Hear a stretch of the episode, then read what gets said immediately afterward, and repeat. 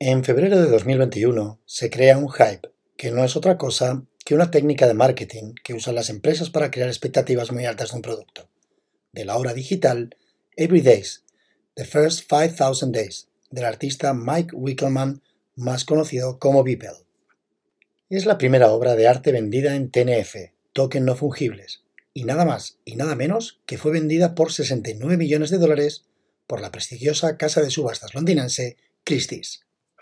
Unos meses después, la obra Neon the Cat, que es un meme animado de 8 bits colgado en YouTube hace 10 años, de un gato con una tostada de mermelada pegada en la espalda con una estela en forma de arcoiris, se ha vendido por 600.000 dólares americanos. Y recientemente, el primer tweet del CEO de Twitter, Jack Dorsey, se ha puesto a la venta por 2,5 millones de dólares. ¿Estamos volviéndonos majaras o el mundo está cambiando? Soy David Franco y te doy la bienvenida a este segundo episodio de Pabellón de Curiosidades.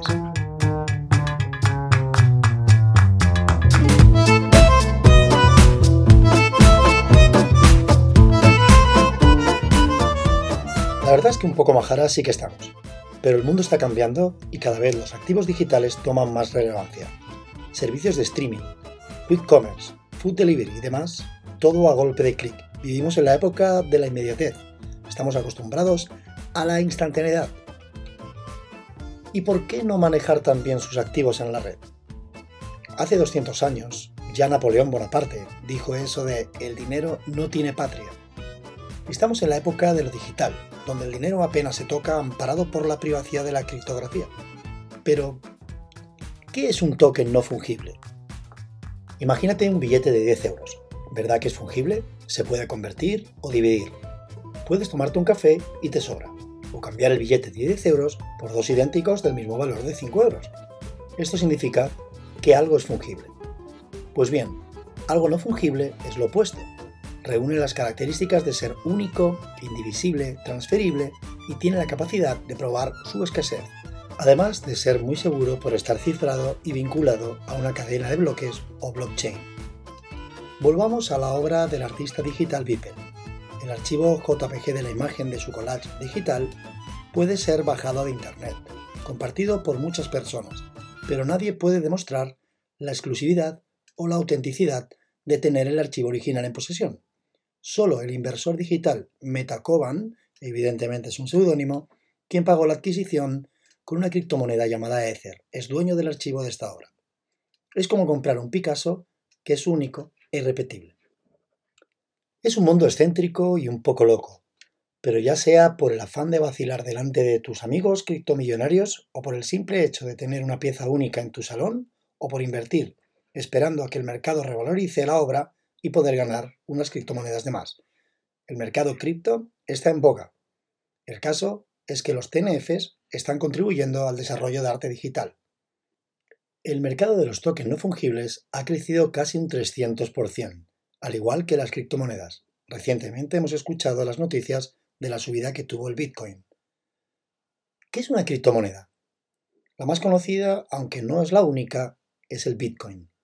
Fue concebida en 2008 por una entidad conocida bajo el seudónimo de Satoshi Nakamoto, cuya identidad concreta se desconoce. Satoshi trabajó en el código fuente de la aplicación de referencia junto a otros desarrolladores voluntarios hasta diciembre de 2010, momento en el que decidió concluir su actividad pública. Por lo tanto, el Bitcoin se clasifica como moneda digital, sirve para contabilizar y transferir valor, y cada Bitcoin se compone de 100 millones de satoshis, que es la unidad de cuenta mínima. Para llevar el registro de todas las transacciones o intercambios monetarios que suceden dentro de Bitcoin, se utiliza una base de datos distribuida. Dicha base de datos almacena la información agrupada en bloques dispersos por la red, encadenados entre sí, formando una estructura de datos conocida con el nombre de cadena de bloques o blockchain. Esta cadena de bloques es como un libro contable digital, distribuido y a prueba de manipulaciones, en el que queda reflejado de forma permanente y verificable el historial de todas las transacciones. Por el hecho de implementarse dentro de una red compuesta por varios núcleos de comunicación entre iguales, donde no existe ningún nodo central susceptible de ser manipulado por una organización concreta. Se considera que Bitcoin es un sistema descentralizado, no respaldado ni controlado por ningún gobierno o banco central, en el cual se realizan transacciones sin necesidad de intermediarios. Amigo mío, y esto a la banca y a los gobiernos les está haciendo mucha pero que mucha pupa. Espero que este capítulo de Pabellón de Curiosidades te haya servido para conocer un poco más el concepto de criptomoneda, de token no fungibles o blockchain. Si eres curioso y quieres profundizar más en el tema, estos conceptos te servirán como base. No quiero despedirme de ti sin antes agradecerte que me escuches y si todavía no lo haces o acabas de llegar, darte la bienvenida a Pabellón de Curiosidades, donde haremos un viaje juntos en esta plácida aventura de la curiosidad. ¿Me acompañas en el viaje? Puedes seguirnos también en redes sociales, concretamente en Instagram, en la cuenta de Pabellón de Curiosidades.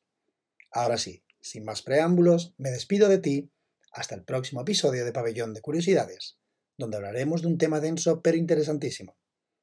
Antiestoicismo de Nietzsche el concepto de Ubermensch o superhombre, mi palabra favorita, quien me conoce, Unbroken, y hablaremos sobre el hombre en busca de sentido.